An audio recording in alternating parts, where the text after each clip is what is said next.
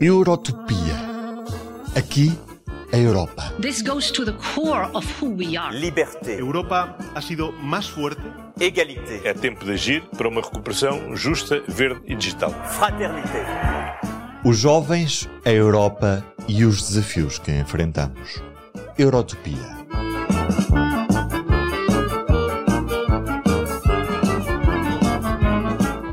Olá e sejam bem-vindos ao primeiro episódio do Eurotopia, o novo podcast da Rede Público, onde quinzenalmente vamos discutir os desafios da Europa e perceber qual a união que queremos. Eu sou a Joana e hoje vou estar acompanhada pelo André. Olá Joana, olá a todos. Mas no Eurotopia somos uma equipa de quatro e nas próximas semanas terão eh, também a oportunidade de conhecer a Beatriz e a Marta, que irão sentar-se nestas cadeiras. No episódio de hoje vamos discutir os principais desafios da União Europeia, tanto na sua projeção no mundo, e estamos numa altura particularmente crítica nesta vertente, como também os desafios que enfrenta dentro de portas. Nos próximos episódios do Eurotopia vamos desconstruir cada um dos desafios que identificarmos aqui hoje, e mais alguns, e perceber como podemos solucioná-los à escala europeia. Para isso, contamos hoje com duas convidadas muito especiais, a Sofia Moreira de Souza, representante da Comissão Europeia em Portugal e cuja escola de verão, o Summer Camp, é também o berço deste podcast e desta equipa. Olá, Sofia, obrigada. Olá, muito boa tarde. E a Teresa de Souza, jornalista do público, conhecida especialista em assuntos europeus e internacionais e aqui também num reconhecimento ao público que nos acolheu tão bem na sua rede. Eh, Olá, Teresa. Olá, obrigada. Antes de começarmos, dizer que no final do episódio e depois da discussão, as nossas convidadas vão ainda participar na nossa rubrica, a Diretiva Eurotópica, uma rubrica residente do nosso podcast, onde os convidados trazem uma proposta para uma medida europeia que, na sua opinião, permita à Europa chegar mais perto do que considerem poder ser a Eurotopia, eh, o que quer que isso signifique. E no episódio de hoje vamos então perceber o estado de saúde desta União dentro e fora de portas. E, tendo em conta eh, a altura particularmente crítica em que nos encontramos, faz todo sentido começar com o papel da Europa no mundo. eh, E nesta última semana, o conflito aceso no Médio Oriente, eh, entre Israel e a Palestina, tem mostrado as dificuldades da União Europeia em ter uma só voz na política externa. Em poucos dias, a União Europeia passou de anunciar que iria cortar eh, o apoio humanitário que tem feito às populações na faixa de Gaza, para depois anunciar eh, que iria, afinal, triplicar a assistência humanitária enviada. Temos depois também o conflito na Ucrânia. Desde o início da invasão, a União Europeia já prestou apoio económico, humanitário, militar à Ucrânia, no valor de mais de 82 mil milhões de euros. Tem acolhido e já acolheu mais de 4 milhões de refugiados ucranianos. E este foi um conflito em que a UE se empenhou, eh, de uma forma, diríamos que nunca antes vista. E considerando todo este contexto, começo pela Sofia, há aqui um desafio. Eh, Qual é o papel que a União Europeia eh, deve desempenhar nestes casos? A UE quer ser um interveniente ativo na política internacional, adotar um papel de mediador de conflitos, estar mais numa, numa segunda fila e deixar este papel para os Estados, sabendo que também na política externa muitas vezes é difícil chegar a um consenso entre os 27.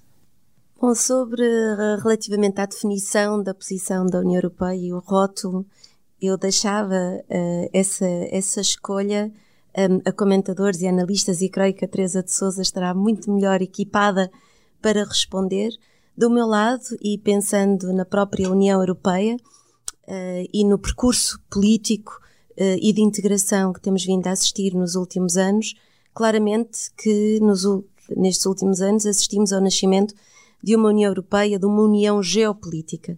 E vimos, como a Joana disse muito bem, o apoio incondicional e antes nunca visto eh, de- deste, nesta amplitude que a União Europeia unida prestou e presta à Ucrânia na sua defesa face a um ataque totalmente injustificado e a uma agressão hum, da Rússia e eh, vimos também a posição que a União Europeia, aquilo que, tem, que temos vindo a trabalhar e a fazer, de forma a se tornar numa, numa entidade eh, muito mais eh, independente no sentido de, de conseguirmos eh, recuperar alguns aspectos que nos apercebemos durante o período da pandemia, em que nos apercebemos da dependência que tínhamos de alguns países e alguns países autocráticos e que era necessário trabalhar essa dependência. E, portanto, houve uma tomada de consciência por parte eh, dos 27 Estados-membros que, eh, se estivermos unidos cá dentro,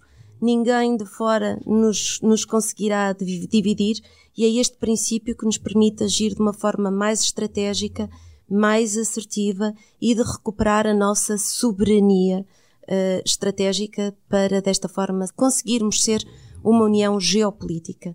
Temos dado provas, como eu referi, da forma como enfrentamos a pandemia, da mesma forma como enfrentamos a dependência energética que tínhamos com a Rússia, conseguimos num prazo um, incrivelmente curto conseguimos diversificar as nossas fontes de energia, conseguimos reduzir o consumo, conseguimos uh, passar a, a, implementar ainda com uma maior urgência o Pacto Ecológico, apostar nas energias renováveis, uh, continuar com parcerias internacionais, com parceiros, um, estabelecer várias relações com, com todos os, os países e a nível internacional, mas acima de tudo e muito importante, libertar-nos de dependências uh, nas mais diferentes áreas de, que, que tínhamos com, com alguns países terceiros.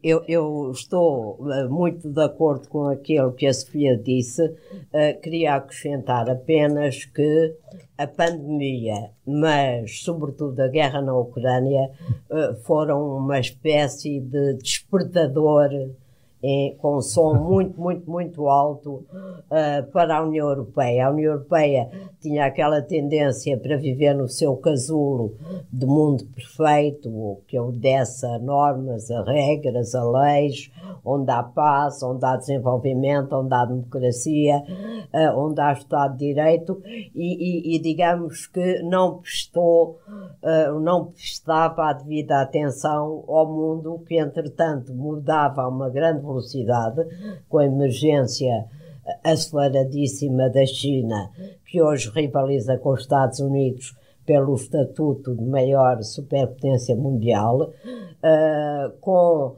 a, a, transformação de uma ordem internacional uh, que a União Europeia cria e cria bem, naturalmente, uh, assente em regras, em normas do chamado multilateralismo efetivo, como se dizia naquela altura, para um mundo em que a competição e a rivalidade entre as grandes potências mundiais é cada vez maior.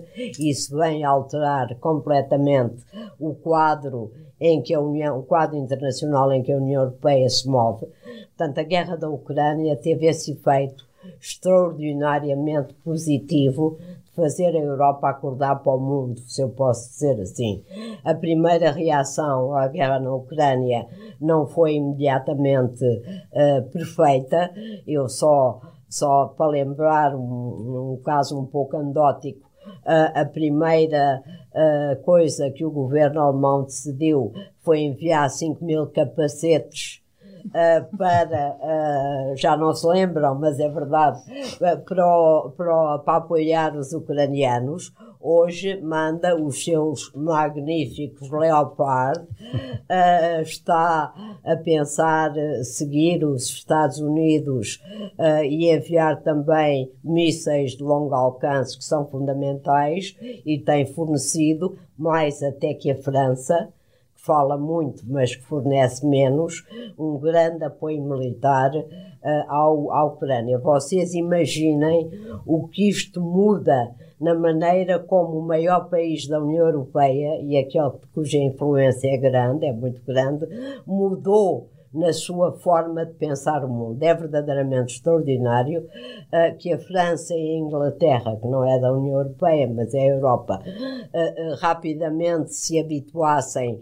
a lidar com um mundo mais violento. Podíamos esperar que a Alemanha tenha feito esta evolução, é um facto extraordinário. Hoje a Europa, como dizia, aliás, o presidente Biden há pouco tempo, já quase que igualou a Europa Comissão, a instituição União Europeia e a Europa Estados-membros já quase que igualou a ajuda militar americana uh, à Ucrânia, o que revela um esforço e uma consciencialização enorme de uma coisa muito simples. O que aconteceu na Ucrânia, a vitória da Ucrânia, ou pelo contrário, a vitória uh, de um ditador que está em Moscovo é uma questão existencial para o futuro da União Europeia e, portanto, a, a, a União Europeia percebeu que tem de estar ao nível de uma crise que é para ela existencial e que é provavelmente a maior crise que ela enfrenta desde a Segunda Guerra uh, Mundial. Isto é extraordinariamente importante e a Europa fez um grande passo em frente. Foi suficiente? Não creio. Pois, eh, e se é suficiente ou não é claramente uma coisa que ainda está, que ainda está por ver, mas falando aqui, portanto, desta, desta ideia de uma, de uma Europa mais, uh, mais agente na, na, na, política externa, enfim, uh, foi de qualquer das formas um, um dos propósitos estabelecidos pela, pela Presidente von der Leyen, era criar uma, uma Europa mais global, não é? Um, estamos em plena crise no Médio Oriente, uh, ainda continuamos com a crise na Ucrânia, um, e, e, no entanto, coloca-se, portanto, aqui a questão qual é que é o papel da Europa enquanto um todo. Falou da, dos, dos, capacetes alemães e dos, e dos, Tigers alemães, mas qual é que é aqui o papel da, da Europa e da União Europeia uh, enquanto um todo? O, o Presidente Joe Biden também falou há pouquinho, disse a certa altura, quanto à ajuda a Israel à Ucrânia, se não formos nós, então quem irá uh, dar este apoio. Portanto, eu deixo aqui a pergunta para as duas, claramente. Um, qual é que deverá ser uh, o papel da Europa? Se deverá ser semelhante ao dos Estados Unidos?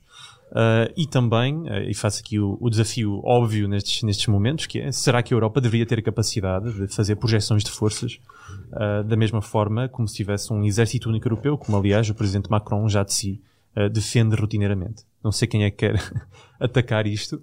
Sofia?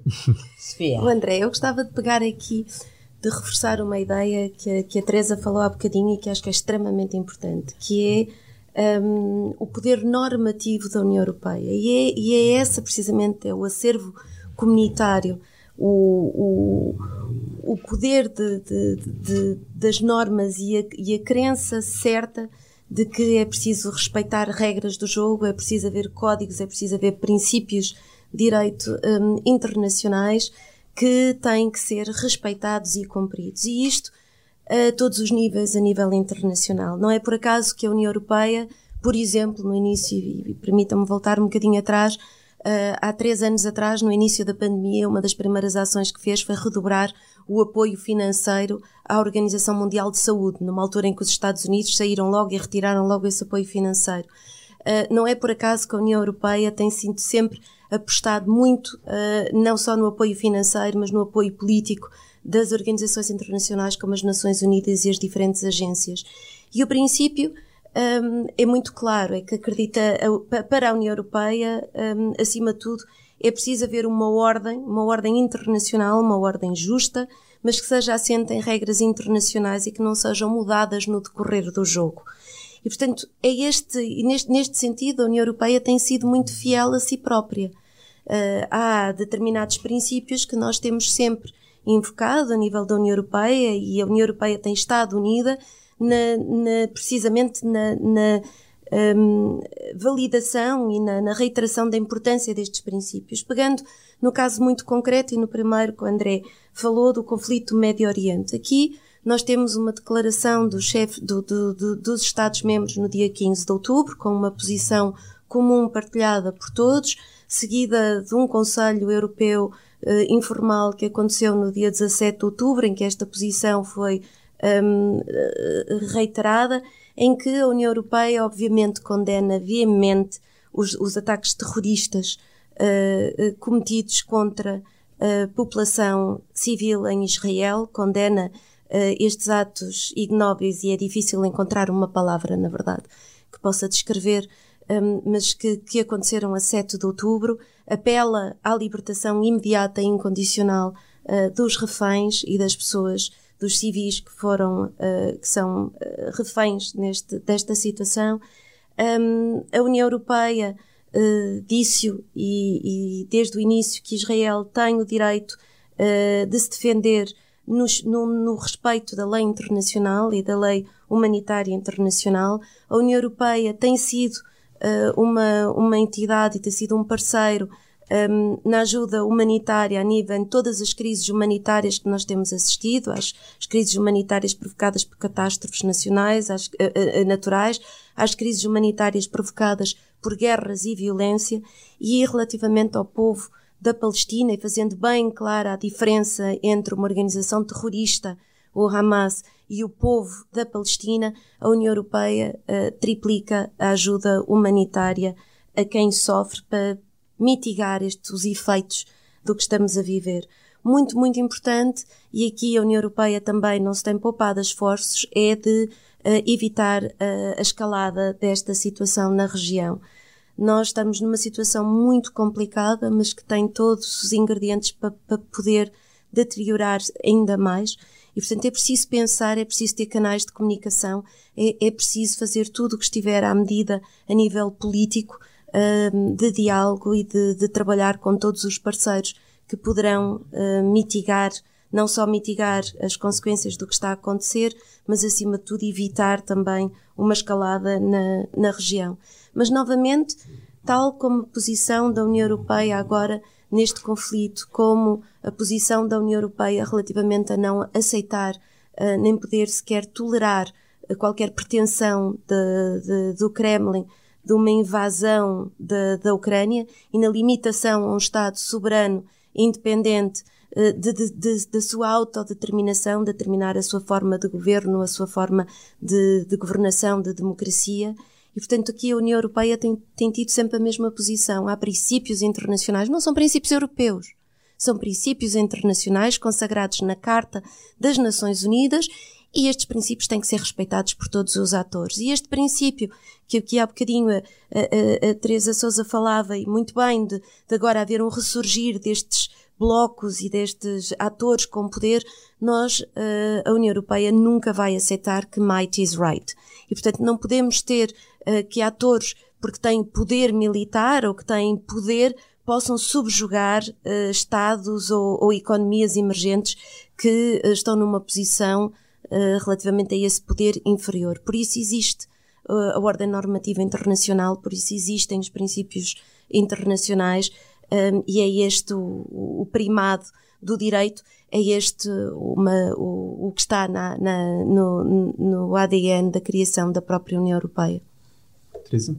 Tudo aquilo que a Sofia disse é absolutamente verdade, é essa a gênese e a natureza da União Europeia. O que eu quis dizer é que ela acordou para um mundo em que essa gênese e essa natureza já não chegam. Hoje em dia, might não é right, might é wrong. A China, a Rússia, o Hamas, o Irão, uh, têm poder, cada um à sua dimensão, evidentemente, para fazer o mal. Uh, e a União Europeia só pode contrariar essa tendência de algumas grandes potências e médias potências autocráticas uh, uh, se tiver ela própria might, se tiver ela própria poder. E de facto a União Europeia ainda lhe falta além das normas que defende, ainda lhe falta o poder militar e diplomático que lhe permita dizer estas regras não são para violar e eu tenho a força suficiente para dissuadir os violadores de o fazerem. Hum. E essa é a grande diferença ainda entre a União Europeia e os Estados Unidos.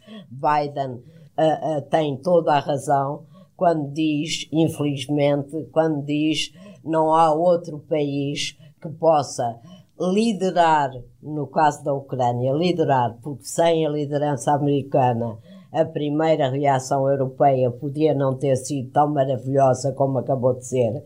Aqui a liderança americana foi fundamental e uma liderança hábil que deixou espaço à Europa para ela se afirmar, que é característica do presidente Biden, e no caso do Médio Oriente, a capacidade de intervenção de pesar no terreno das coisas da União Europeia é muito inferior ainda àquela que era inicialmente na Ucrânia.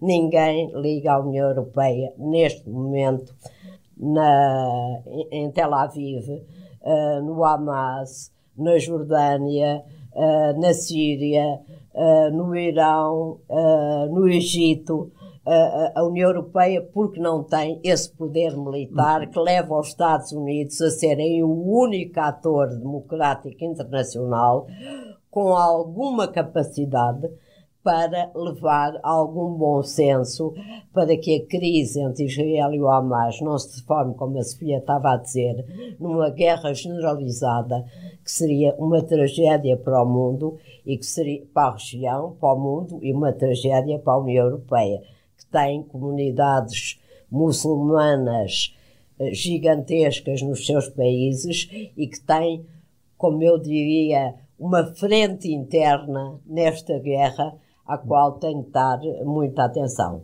Então a Teresa, a Teresa concorda aqui com a, a, a, proposta do Presidente Macron no sentido que esta é uma necessidade urgente. Eu concordo, mas não acredito nela. uh, uh, o Presidente Sim. Macron diz coisas acertadíssimas, acho. O Presidente Macron tem uma virtude que é ter um pensamento sobre a Europa. Uh, tem um pensamento, tem uma ideia sobre a Europa, isso é muito bom Uh, é uma ideia que eu acho que até é muito positiva e, e, muito louvável, só que depois o comportamento da França, França, nação francesa, nem sempre corresponde a essa ideia. O presidente Macron, uh, com os alemães, que aliás insistem mais nisso até do que o presidente Macron, uh, tem uma visão da necessidade de um exército europeu, e agora exagerando um pouco, desde que fosse a, a França a mandar nele. Portanto, há sempre este, pro, este, problema da França de ser a potência, a maior potência da União militar da União Europeia,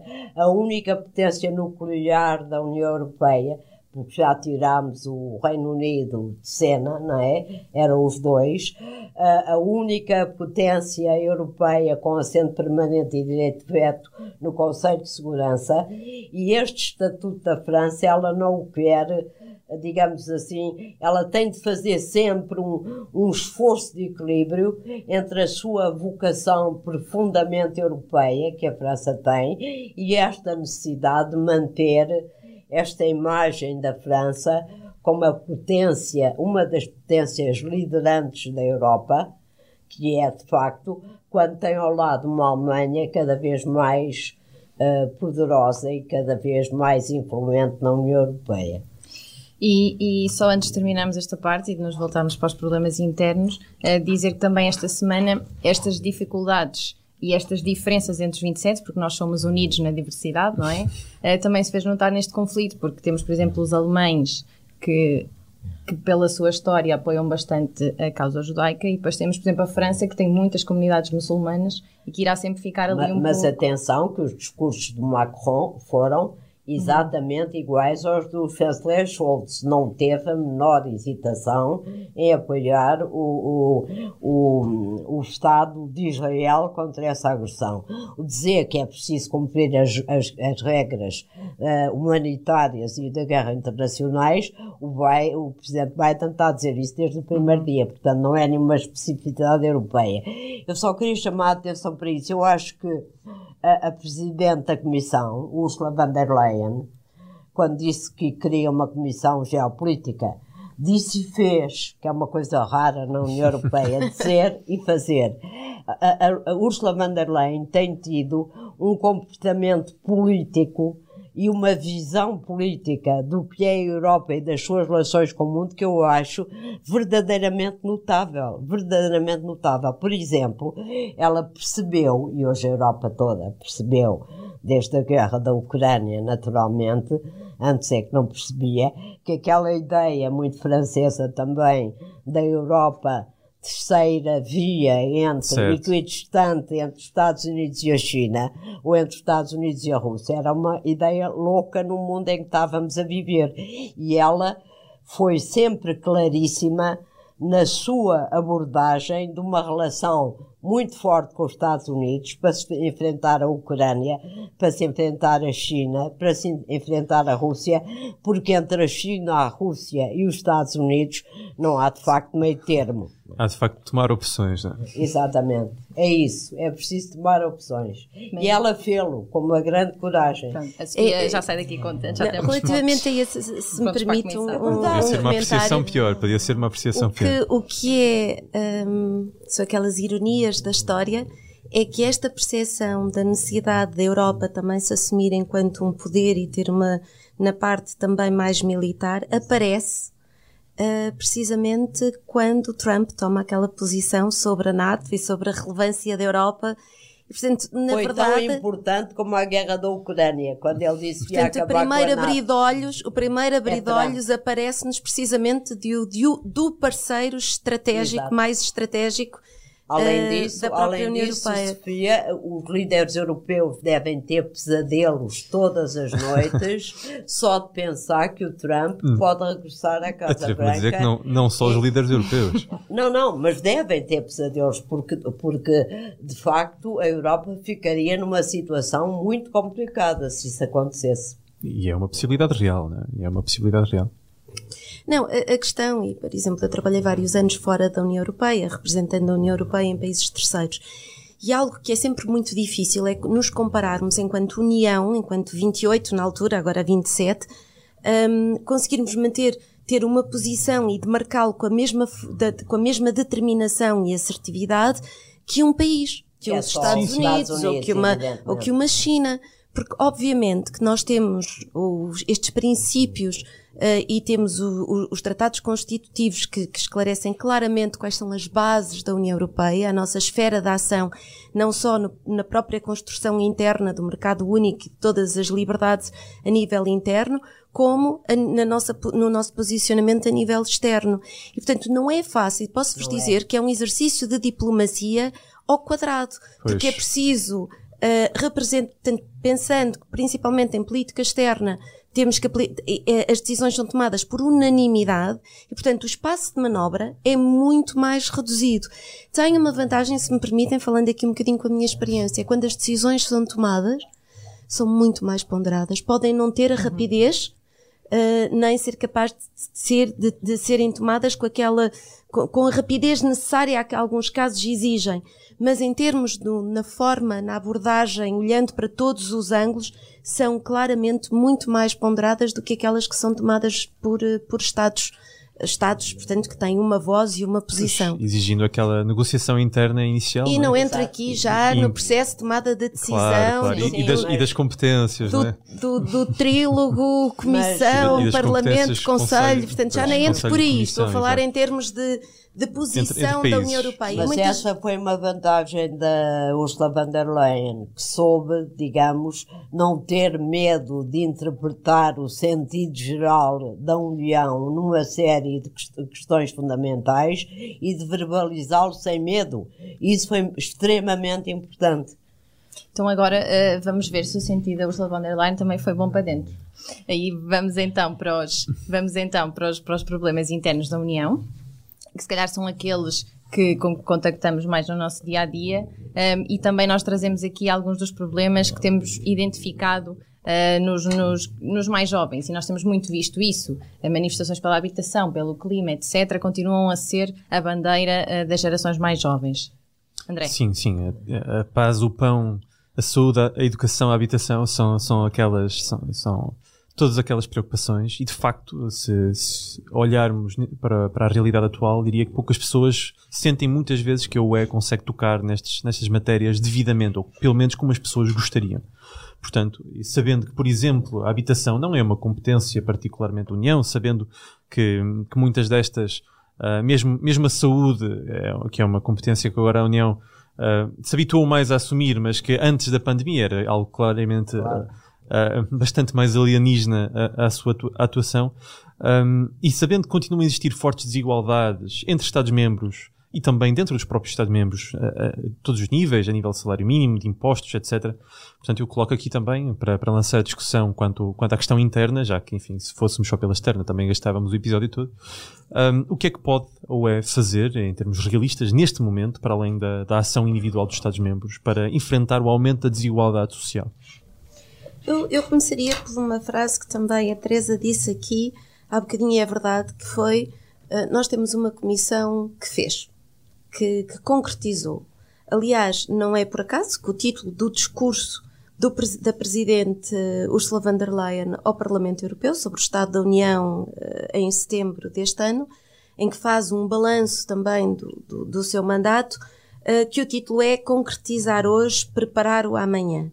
E vamos pensar que já em 2019, quando a Presidente, no mesmo, uh, no, no, no, discurso na altura sobre o Estado da União, elencou as prioridades que ela via como sendo as prioridades da Comissão para tornar a União Europeia realmente nesta entidade geopolítica, ou para, ou para, para acentuar este caráter, um, tinha salientado o Pacto Ecológico.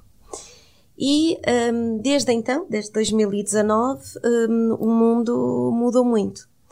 E, e, o que é bastante interessante é de ver que esta visão, e, e pegando aqui concretamente mesmo no, no, Pacto Ecológico, acabou por não só ser necessária, uh, como ter sido a resposta certa, não só à questão de, de, de dar resposta à defesa e à proteção das alterações climáticas que o planeta tem vindo a assistir. Obviamente não tem sido suficiente, é preciso fazer mais e mais, mas o Pacto Ecológico é um contributo grande e é liderar pelo exemplo.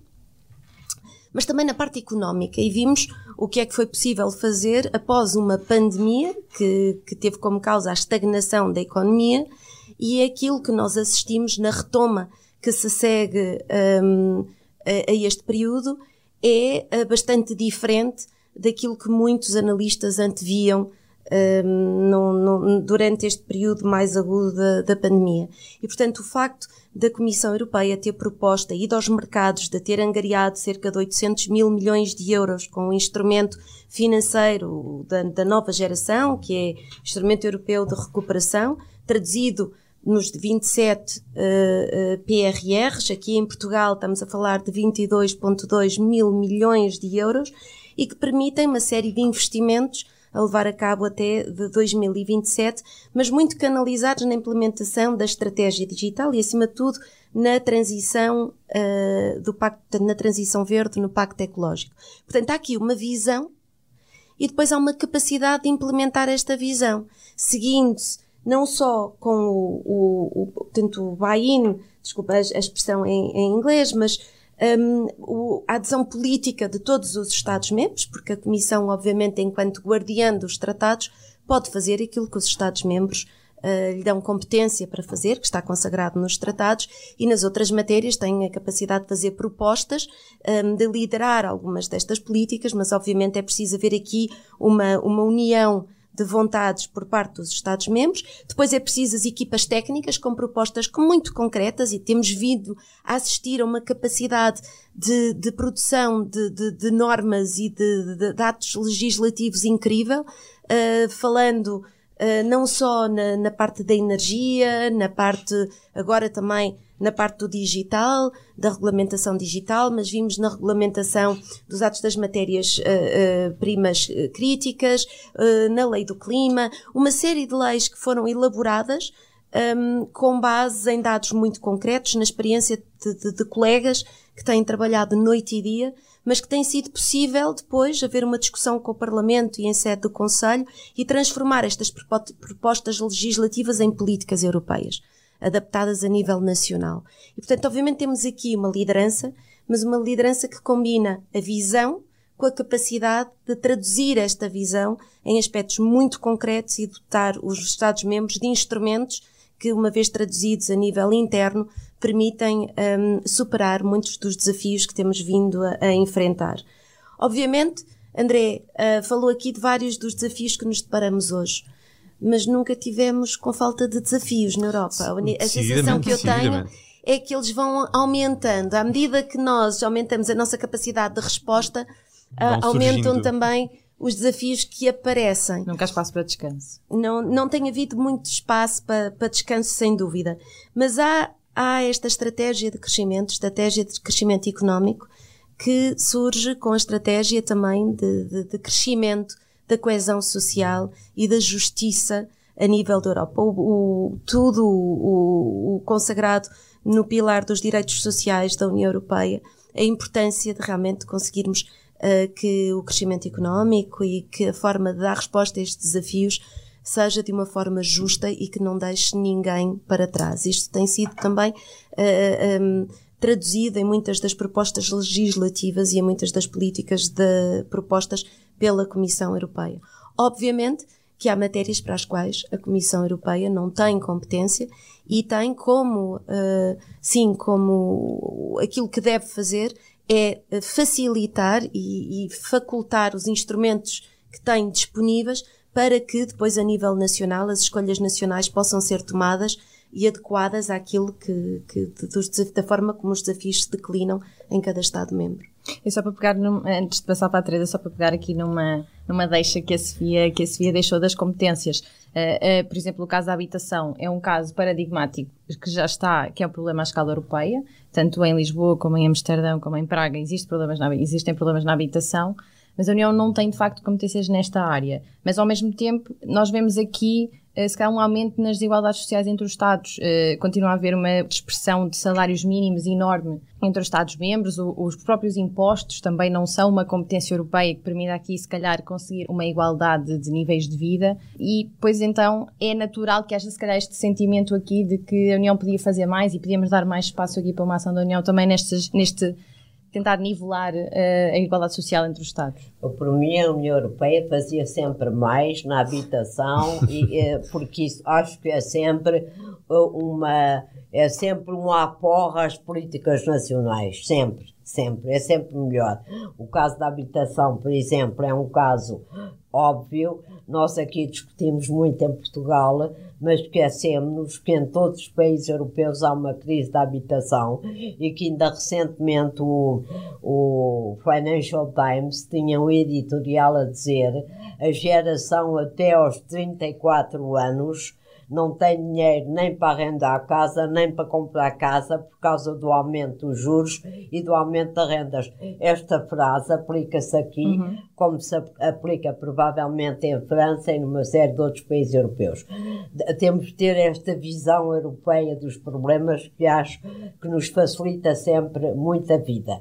Agora, pegando no que a, a Sofia estava a dizer há pouco, eu acho que o modelo de resposta aos desafios económicos e sociais que a União Europeia tem e um, uma preocupação de convergência entre, uh, os entre as regalias sociais e o desenvolvimento económico, esse modelo está inscrito no ADN do, da resposta que foi dada à pandemia.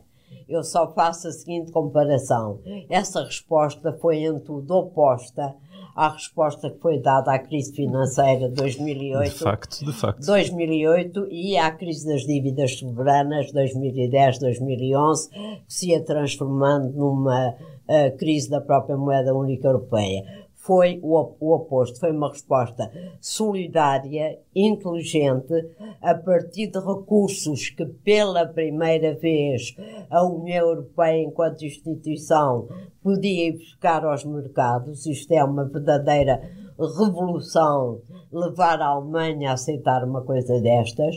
A Alemanha aceitou um modelo eh, para combater a pandemia, dizendo que era excepcional Uh, o, o, grande combate que nós temos de fazer agora é convencer a Alemanha e os chamados frugais do Norte uh, que esta solução é vantajosa para os pobres e para os ricos e que é um modelo que a Europa tem de utilizar se quer alguma vez ser uma realidade a União Europeia. Ainda mais integrada, ainda mais unida e ainda mais capaz de agir para responder ao problema das pessoas e aos problemas que são sentidos no norte rico ou no sul mais pobre, não é pobre.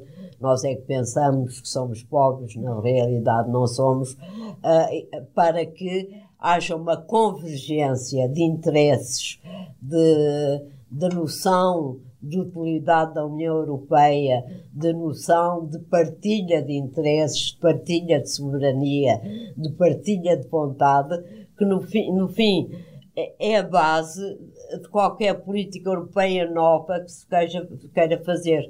Se as pessoas sentirem que o meu interesse, o interesse da Alemanha, o interesse da Grécia, o interesse da Itália podem convergir para melhorar a minha vida, tudo é possível na União Europeia, tudo é possível. Mas será esta, esta resposta circunstancial ou, ou teria de enquadrar, portanto, aqui uma mudança de, das próprias competências? Não, e a- será isto possível numa não, visão não. de alargamento, que já agora a Comissão já disse ser uma, uma prioridade Atenção, a vários níveis? atenção que a União Europeia vai concluir até ao final deste ano a reforma das regras do funcionamento da União da, da, da UEM, da União Económica e Monetária.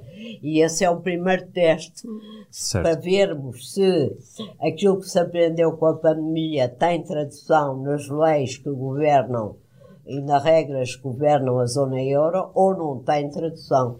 É aqui um- uma boa prova dos nove sobre essa capacidade de avançar. Eu estou convencida que se vai avançar. Devo, devo confessar que aí acredito na capacidade da Europa para Isso é- responder.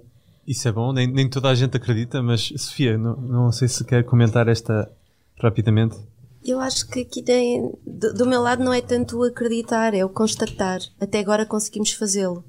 E conseguimos fazê-lo eh, crescendo sempre. Conseguimos fazê-lo, eu recordo-me em 2004, que agora no próximo ano celebramos os 20 anos de adesão da maior eh, eh, alargamento da União Europeia, de 10 países, e recordo-me nessa altura de ouvir muito, muitos receios de que a União Europeia iria ficar muito mais fraca e sem capacidade de resposta, e que como é que nós iríamos conseguir tomar decisões e então unanimidade, passar de 15 para 25 na altura, eh, como é que isto iria ser feito, e hoje estamos onde estamos e vimos a vantagem de sermos eh, maiores. Agora, a questão aqui, vamos voltar à base, eh, não é? Aquela frase eh, cla- eh, famosa do está tudo nos clássicos. E, na verdade, quando nós vamos ver na própria declaração de Schuman, com a visão da União Europeia, da, da criação do que é hoje a União Europeia, em que se falava que a União Europeia não será construída de uma vez só, que serão por ações eh, de solidariedade de facto e união. E tanto estas duas palavras, solidariedade e união, e acrescento aqui o que a Teresa disse muito bem da convergência, porque realmente o princípio é, se trabalharmos todos juntos, no cômputo geral, saímos todos a ganhar. E é o que é necessário é mantermos esta união e esta capacidade que requer uma visão política de cada um dos Estados-membros e dos governos que estiverem num determinado momento hum, eh, em poder de decisão, de ter esta visão de ganhos que vão mais dos ganhos de curto termo, de ganhos eh, de médio e longo prazo. E se pensarmos nisto assim, eu estou confiante eh, e destas premissas que vamos ser capazes de enfrentar. Uma outra questão que eu há bocadinho dizia da dificuldade da União Europeia por sermos 27. Nós, as decisões da União Europeia e a forma como a própria União Europeia, União Europeia funciona é a base da democracia. E na democracia traduz-se aquele ditado africano, não é? Quem quer ir eh, rápido vai sozinho, quem quer ir longe vai acompanhado. E, portanto, o processo de tomada de decisão, de revisão de políticas, de adaptação dos instrumentos hum, jurídicos que temos à nossa disposição são processos morosos complexos, hum, em que tem que passar por não sei quantos diálogos e triálogos e debates e decisões de conselho e conclusões de conselho e propostas e contras-propostas e grupos de trabalho. É uma realidade complexa e às vezes aquilo que nós nos deparamos exige uma resposta urgente. Por outro lado, se nós não tivéssemos essa realidade complexa, como é que tomaríamos decisões a 27 e como é que conseguiríamos manter todos unidos? Porque é isso o importante. É a decisão que sai, todos os 27 têm que se sentir confortáveis. Hum, é um processo, é complexo e eu muitas vezes quando penso nisto, eu não consigo encontrar outra criação política que seja tão bem sucedida e que consiga como, como a própria União Europeia. Quer dizer, obviamente estou a falar em causa própria, mas à medida que vou conhecendo, tendo maior experiência a trabalhar na própria União Europeia, estou convicta que temos o que é necessário para dar resposta às, aos desafios que vamos deparando. O que é que precisamos de vontade política? Como é que lá chegamos? Com os jovens, com a população interessada, que participe no debate de ideias, que participe na, na formação e na, na, na discussão de- dos caminhos a seguir com eh, quem os representa. Portanto, que participem na votação, mas que participem, que exerçam o seu direito e dever cívico de participar na construção da democracia. Então, deixe-me só pegar aí, já que estamos a falar de participação, eh, até para o ano vamos ter um momento essencial de participação, não é? As eleições europeias de 24. Ahm, que serão simultaneamente um risco e uma, e uma oportunidade, não é? Portanto, uh, colocando aqui de forma simples, qual é que é a conversa à volta da, das eleições europeias que acham que devíamos ter e qual é que acham que é aquela que efetivamente teremos, tendo em conta uh, a, a, realidade atual e também uh, as nossas necessidades e tendências.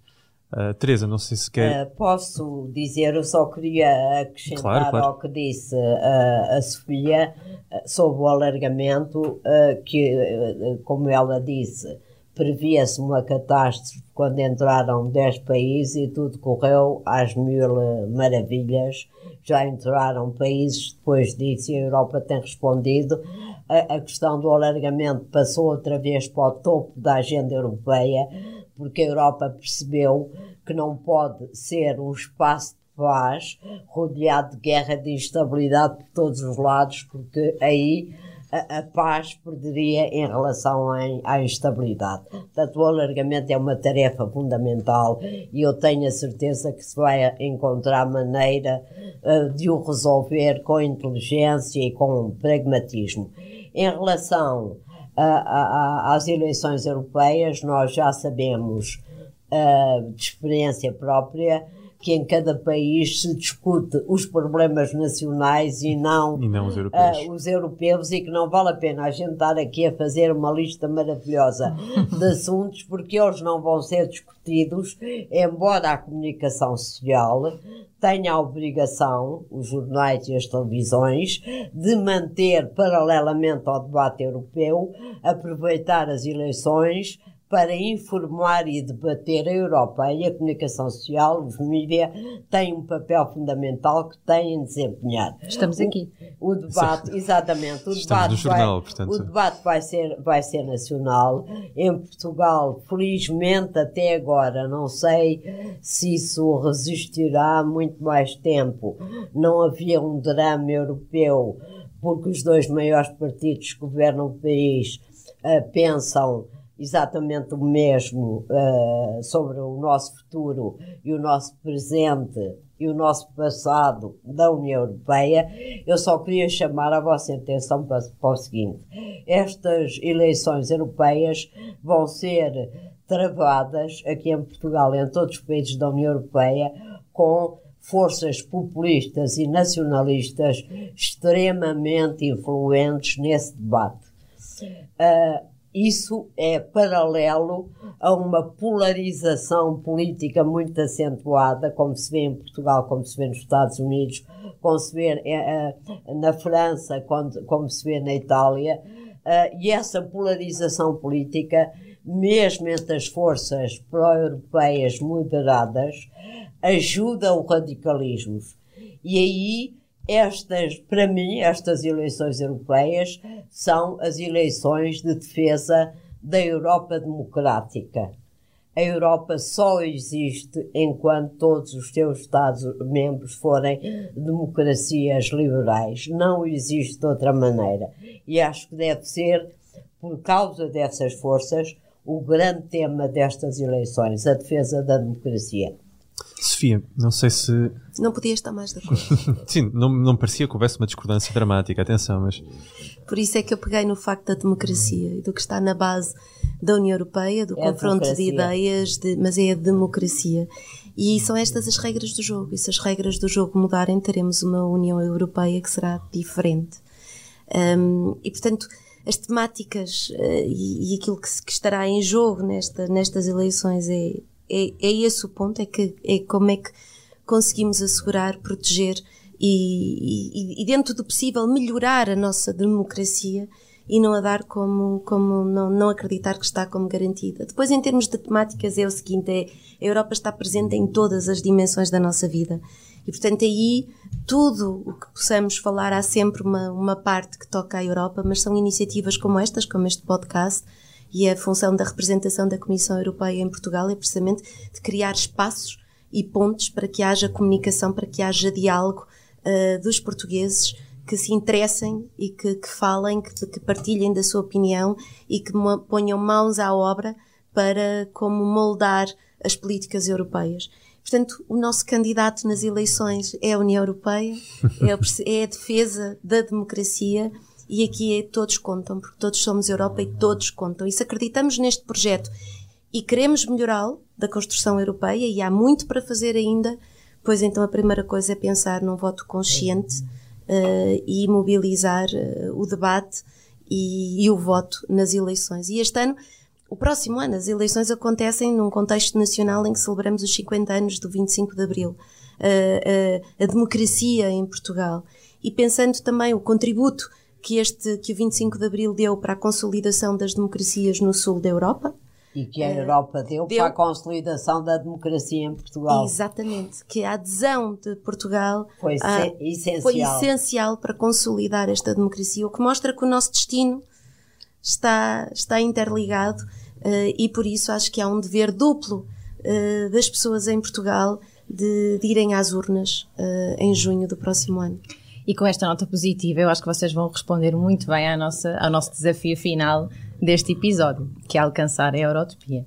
Já sei, a Teresa deu uma disclaimer que não acredita em utopias, por isso dou não, disclaimer só, também só, para quem Só acredito numa utopia, que é aquela que mencionei, a utopia democracia. A democracia é a grande utopia que a Europa deve, deve uh, prosseguir é a grande utopia que a Europa tem de prosseguir e eu, como proposta, então, exatamente, força, força. força. proposta, digo já que podemos ir ao artigo 7 do Tratado da União Europeia e alterá-lo de tal maneira que seja possível suspender países que verdadeiramente uh, se desviaram do caminho democrático e não respeitam o Estado de Direito, em vez de ser por unanimidade menos um, uhum. Passar a ser por maioria qualificada, para que esses países percebam que na União Europeia há regras de fundo, fundamentais, básicas,